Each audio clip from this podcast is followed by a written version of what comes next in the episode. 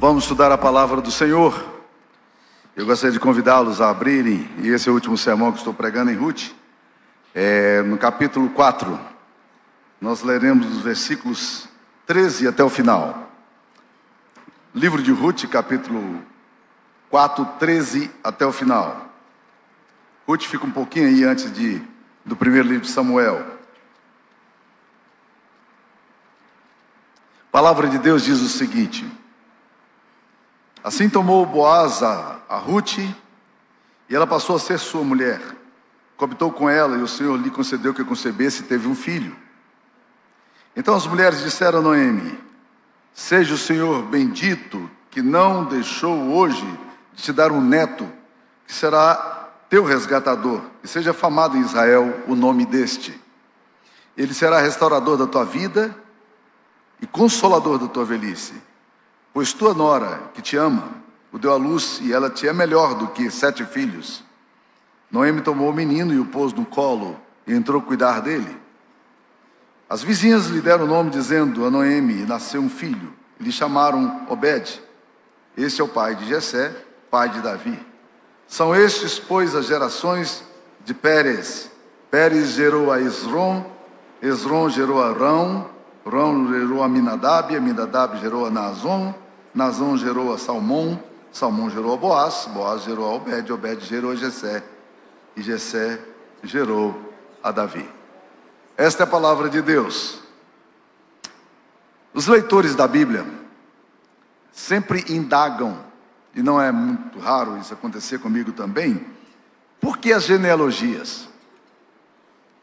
Para a nossa cultura, genealogia não faz muita, muita diferença. Eu tentei fazer minha genealogia, parei no meu avô, né?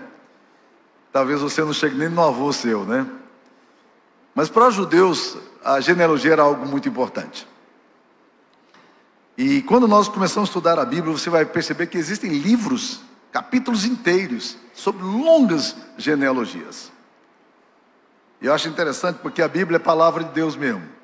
Eu vi a história de um homem que começou a ler genealogia ele lia o nome de uma pessoa e diz, e morreu.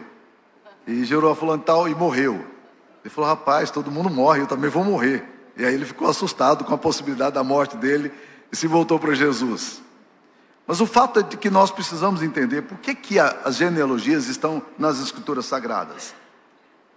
Esses textos que parecem tão maçantes e cansativos pouco significativos, que ocupam praticamente livros inteiros da Bíblia. Por que, que esses livros, por que, que essas genealogias estão aqui? O livro de Ruth termina com o nascimento de um bebê, trazendo alegria para casa. Mas aí, quando você acha que a história acabou, não, eu, vamos, vamos colocar genealogia. E aí você começa a descrição da genealogia.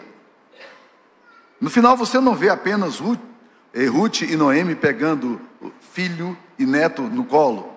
Você vê também um destaque das escrituras sagradas em relação à, genealogia.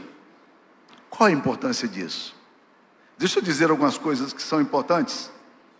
A primeira coisa que eu diria que é importante é porque toda a escritura é inspirada por Deus e útil para o ensino, para a correção, para a educação na justiça. Então, se a, se a palavra de Deus registra a genealogia, ela possui um significado importante, nós vamos ver daqui um pouquinho como de fato esse significado é importante. A segunda coisa é que a genealogia ela tentava fazer uma linha de ancestralidade, descobrir de onde vinham. Para o judeu, por exemplo, é, quando Esdras e Neemias voltam para a reconstrução dos muros e do templo de Jerusalém, um grupo de pessoas se destacou ali dizendo: Nós somos da ascendência de Arão. E nós somos sacerdotes, nós queremos ocupar a função de sacerdote. Mas eles não conseguiram provar que eles eram descendência de Arão e por isso não puderam ser sacerdotes.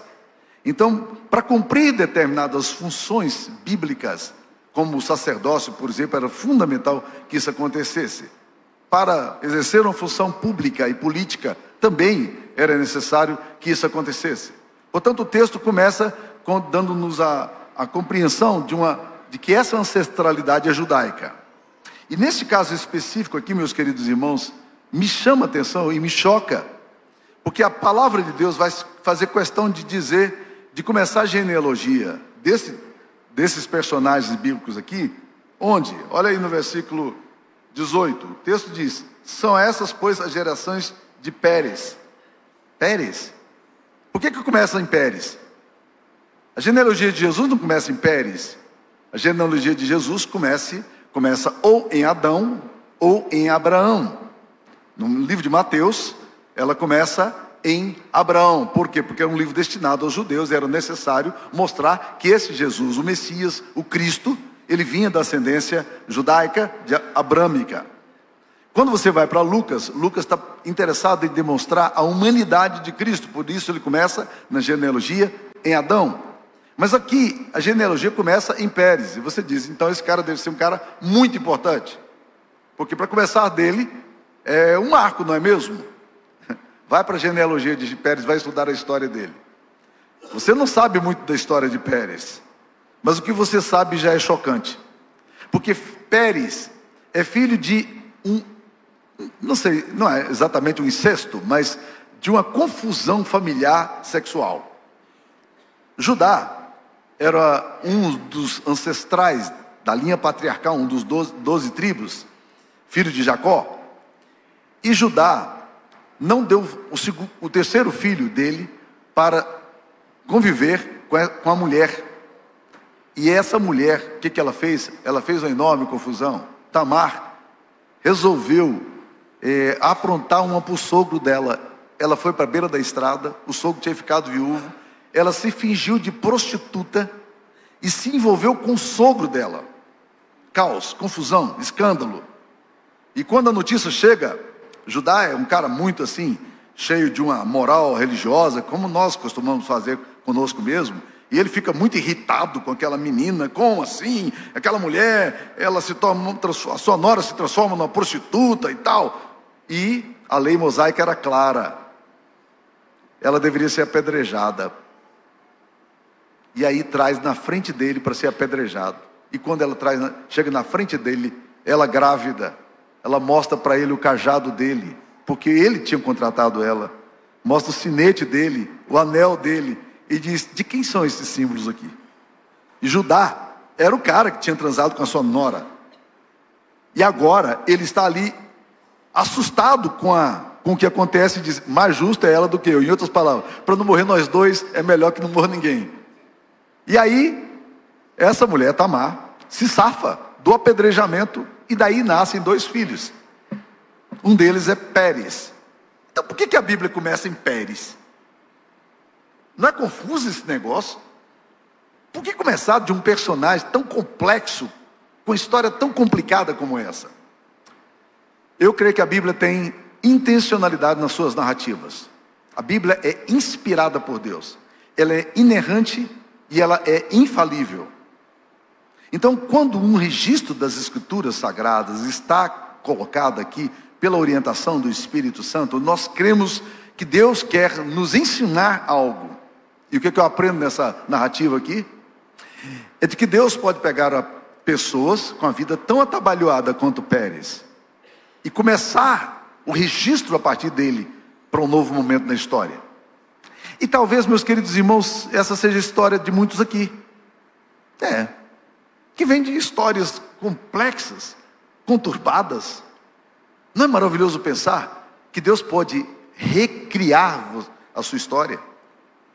Que Ele pode criar uma nova narrativa na sua história? Pode criar um novo enredo a partir de uma confusão e te dar vida, te dar beleza, te dar bênção. A genealogia aqui começa com Pérez. Seria mais elegante para nós que somos assim tão legalistas e moralistas nas nossas análises. Seria muito mais elegante que começasse de um personagem assim, inequívoco, que não tivesse nenhum problema, afinal de contas. Não seria melhor assim? Gente, isso aqui é o triunfo da graça. É isso que o Evangelho quer mostrar, que todos nós estamos no mesmo patamar. O que faz a diferença na nossa história não é exatamente o que fazemos, mas o que Deus faz em nós, através de nós e a despeito de nós. Isso é graça, é favor imerecido. Você não merece, Deus te dá. Deus pode reconstruir sua história. Pode ser que você venha de famílias muito confusas. Deus pode estabelecer sua história. Mas na genealogia aqui também vai aparecer outra pessoa.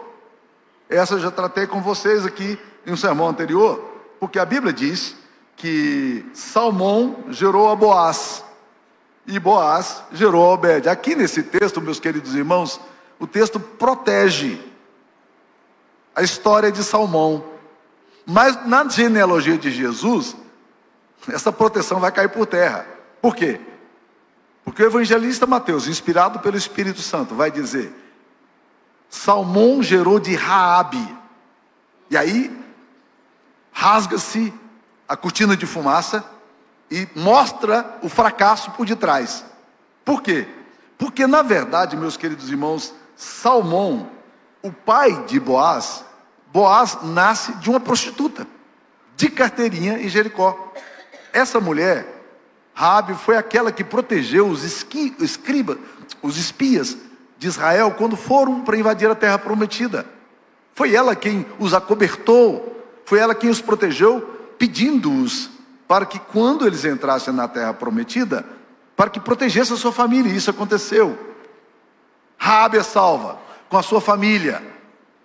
E a Bíblia diz que pela fé ela foi salva, porque ela passou a crer no Deus de Israel. Aí acontece uma coisa muito bonita. A história dela agora tem que ser refeita. Todo o seu histórico anterior acaba. A cidade é destruída. Só a família dela sobrevive. E Rabi então fica ali, no compasso de espera. E nesse compasso de espera, o que, que Deus faz? Deus manda para ela um marido chamado Salmão. Salmão é o pai de Boaz. Não é surpreendente pensar nisso?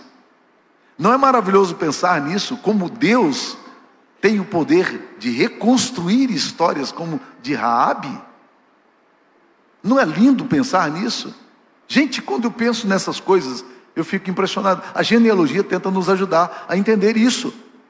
Que Deus está preocupado não apenas com a nossa ancestralidade, mas agora vamos para um outro ponto para você entender a importância da genealogia. Já falamos dois, três pontos aqui. O primeiro aqui é inspirado por Deus. Então Deus quer nos ensinar através disso. O segundo é que ele vai trabalhar a ancestralidade para mostrar o fracasso da humanidade e a graça de Deus na humanidade. Mas esse texto aqui não para só aqui em Boaz. Ele quer ir adiante. Por quê? Porque Deus quer mostrar a bênção dele na posteridade.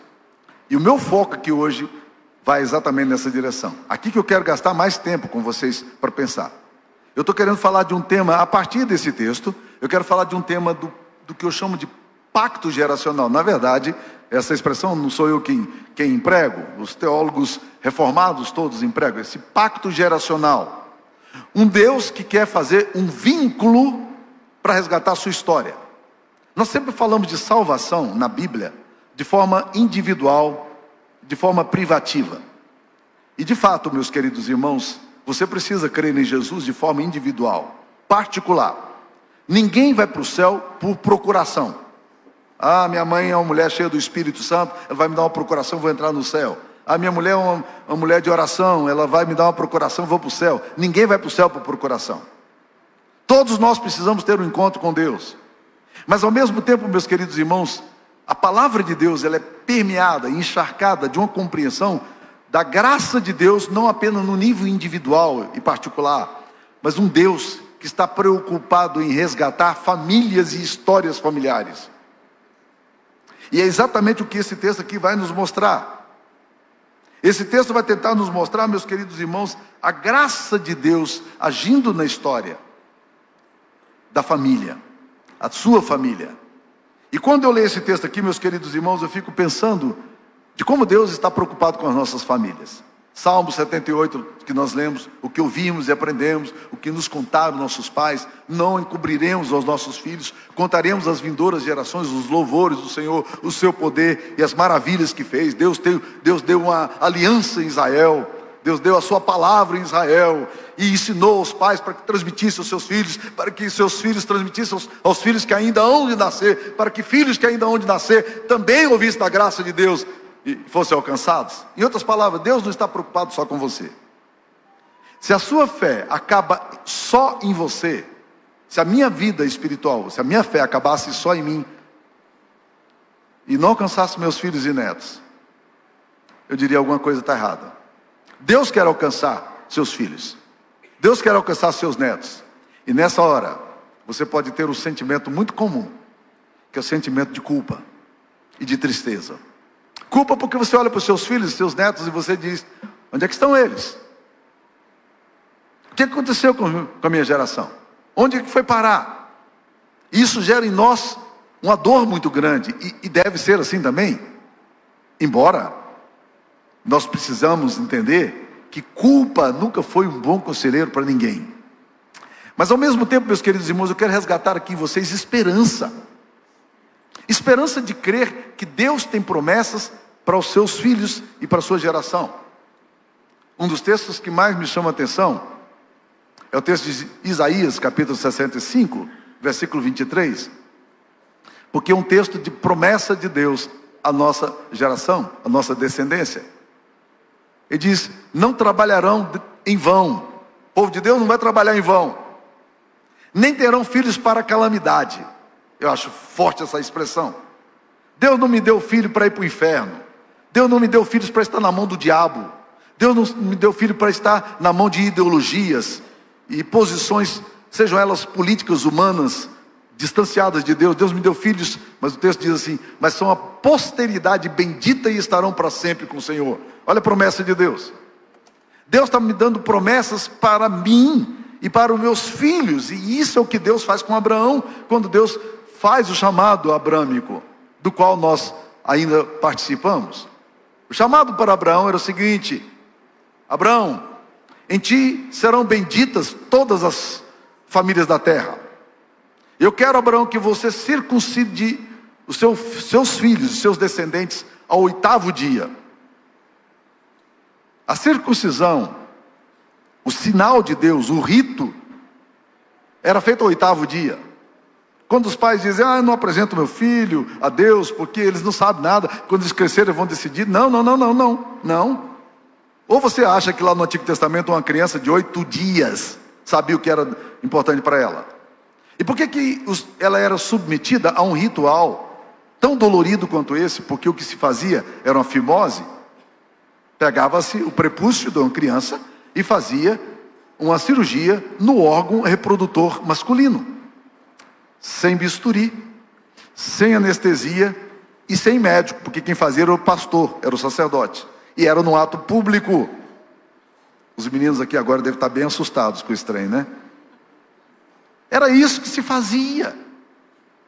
Mas por que, que Deus pede para que o rito seja feito no órgão reprodutor masculino? Por que não fazer como os botocudos, lembra? Os botocudos, os índios aqui brasileiros, que colocam assim um negócio assim, bem grandão no beição, fica um beisolão desse tamanho assim, né? É o sinal da, da tribo, da masculinidade. Ok, visível, todo mundo vê, né? Ou alguns que colocam aquelas argolonas assim na orelha e vai espichando a orelha assim, fica aquele buracão desse tamanho assim, a orelha caindo cá embaixo. Ok, é feio para a nossa cultura, mas para eles é ponto de orgulho, é sinal da tribo. Ou, quem sabe, uma marquinha bem simpática das indianas que colocam na testa, né? Do povo Sikh hindu. Não, não é interessante? Deus vem e faz uma exigência estranha. Todo macho entre vós será circuncidado ao oitavo dia. Ponto. Esse é o rito. Por quê? O que Deus está querendo dizer, meus queridos, é o seguinte: os seus filhos são meus. E a marca tem que estar no órgão reprodutor deles, porque eles são meus. E Deus vai afirmar isso na palavra dele o tempo inteiro. Os filhos pertencem ao Senhor. Os filhos são de Jesus. Deixa eu fazer uma pergunta bem direta a você. Você crê que os seus filhos são do Senhor Jesus? Que Deus não te tem dado filhos para calamidade, mas para serem a posteridade bendita do Senhor? Que Deus não te tem dado filhos para estarem escravizados pelas drogas, pelos vícios, pelo diabo?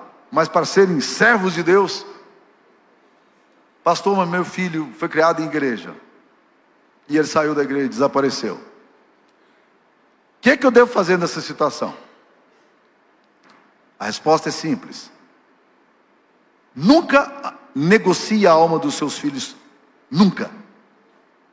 Você vai para o altar do Senhor todos os dias. Ore baseado na promessa dele. E diga: Senhor, o Senhor não me deu filho para ir para o inferno. Salva os meus filhos, salva os meus netos. Estava vindo para cá conversando com Dona Loide sobre isso. Nossa preocupação. E orar pelos nossos filhos e pelos nossos netos, para que sejam filhos que amem o Senhor, amados do Senhor, servos do Senhor. Para que ministrem o nome do Senhor e proclamem a glória do Senhor Jesus. Essa é, a, é o pacto. Ah, mas o Antigo Testamento fala disso, mas o Novo Testamento não. Mentira. O Novo Testamento fala Atos 16, 31. Quando o carcereiro de Filipos pergunta, senhores, que devo fazer para que seja salvo? Paulo, ele pergunta no singular e Paulo responde no plural. Crê no Senhor Jesus será salvo. Tu e tua? Vamos falar juntos? Crê no Senhor Jesus e será salvo. Tu ainda está fraco. Crê no Senhor Jesus será salvo. Tu e Glória a Deus. Afirme isso, meu querido irmão. Deus me chamou para um pacto. E agora eu entro num pacto representativo. Já ouviram falar de pacto representativo? Alguém me representa? A Bíblia diz que todos nós morremos em Adão. Você estava lá em Adão quando Adão pecou? Mas a palavra de Deus nos ensina isso. Que em Adão todos nós morremos. Ah, mas a Bíblia diz também que em Cristo todo, todos nós fomos ressuscitados. Você estava lá quando Jesus Cristo foi crucificado? Se você me disser que não, eu vou dizer você não entendeu o Evangelho, porque a Bíblia, o apóstolo Paulo fala: Eu fui crucificado com Cristo. A morte dele é a minha morte, a ressurreição dele é a minha ressurreição, os méritos dele são méritos meus, porque ele me representa perante o Pai. Que coisa impressionante e bela. Quando eu chegar diante de Deus, e Deus me perguntar por que, que eu devo deixar você entrar no meu céu, eu vou dizer só tem uma, uma coisa: é que Jesus, o teu filho, morreu por mim, ele é meu advogado, é ele que me representa. Eu não vou pelos, aos céus pelos méritos meus, eu vou aos céus pelos méritos de Cristo. Eu morri com Cristo, eu fui crucificado com Cristo, eu ressuscitei com Cristo. Isso se chama de pacto representativo. Os pais também possui um pacto representativo. Hoje, quando Jéssica e Tiago trouxeram o Tiago, o, o, o José Tiago aqui, para o batismo, eles na verdade estavam respondendo perguntas que o José Tiago não pode responder. Agora com vocês, meus irmãos, vocês dois cuidam disso. E a igreja apoia vocês na decisão. E isso com todos nós. Nós estamos assumindo um, lugar na fé pelos nossos filhos. 1 Coríntios 7,14 diz que o marido incrédulo é santificado no convívio com a esposa crente, a esposa incrédula é santificada no marido no convívio com o esposo crente. De outra sorte, os vossos filhos seriam impuros, mas agora são santos. Por que, que são santos?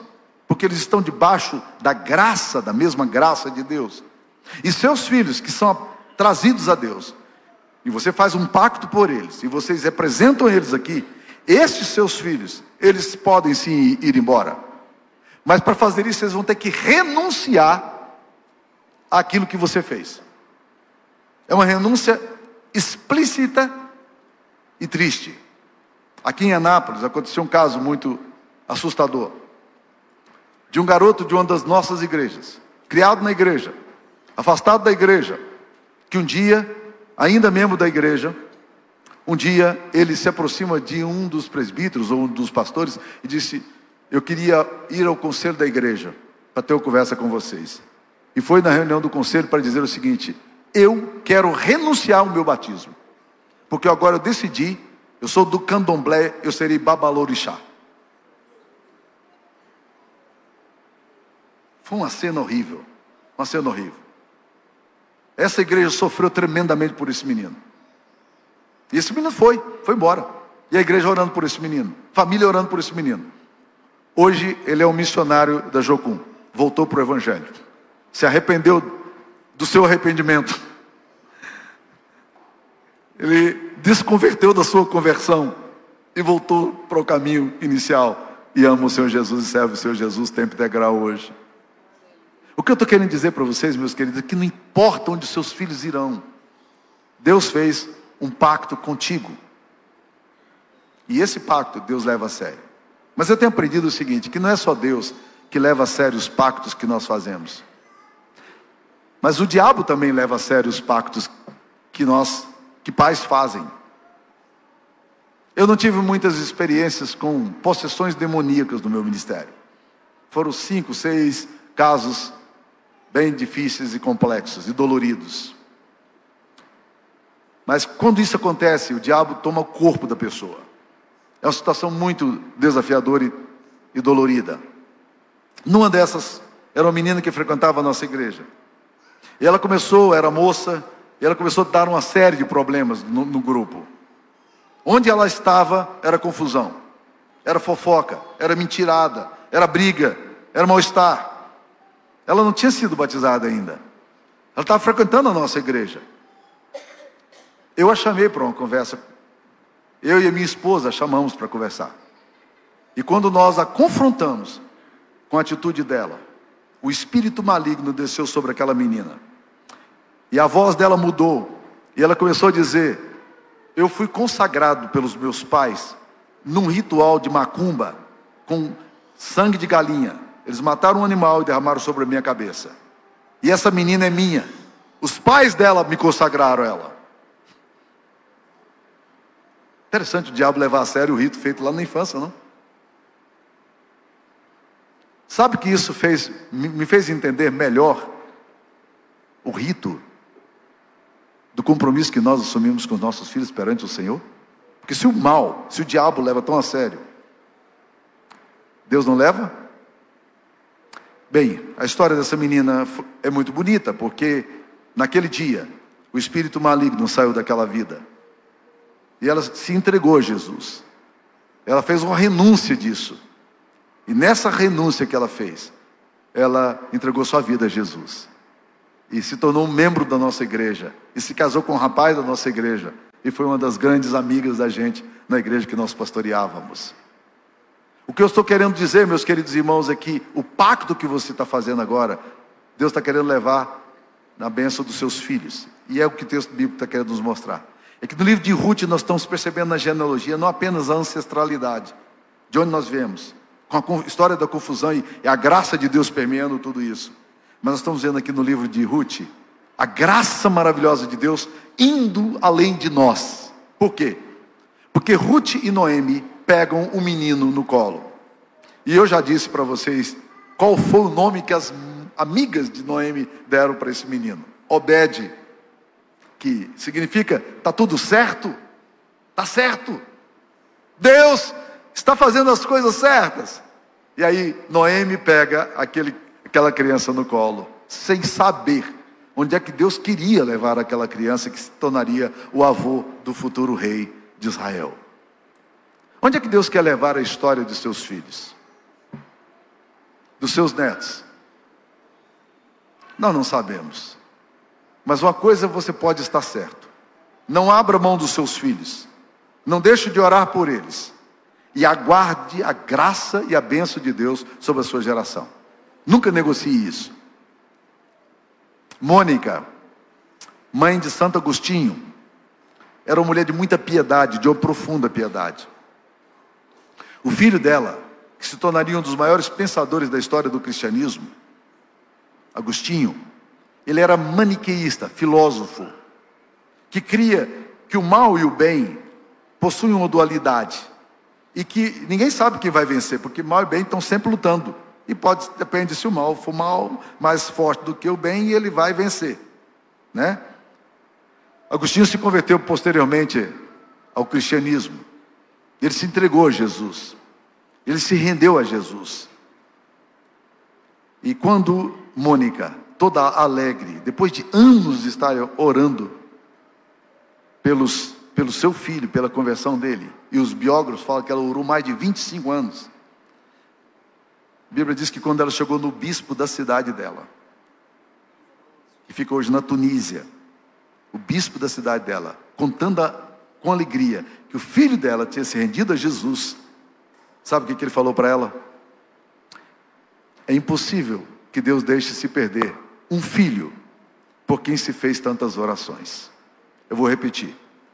É impossível que Deus deixe se perder um filho por quem se fez tantas orações. Eu não sei onde é que seus filhos estão. Eu não sei que compromissos eles estão assumindo. Se afastaram do caminho do Senhor, renunciaram os pactos que você fez. Eu só sei o que você tem que fazer. E o que você tem que fazer é o seguinte: aguarde com fé. Espere no Senhor. Não desanime. E nunca abra mão da alma do seu filho. Em nenhum momento da sua história. Creia que eles são posteridade bendita do Senhor e estarão para sempre com o Senhor. Que Deus nos abençoe. Amém.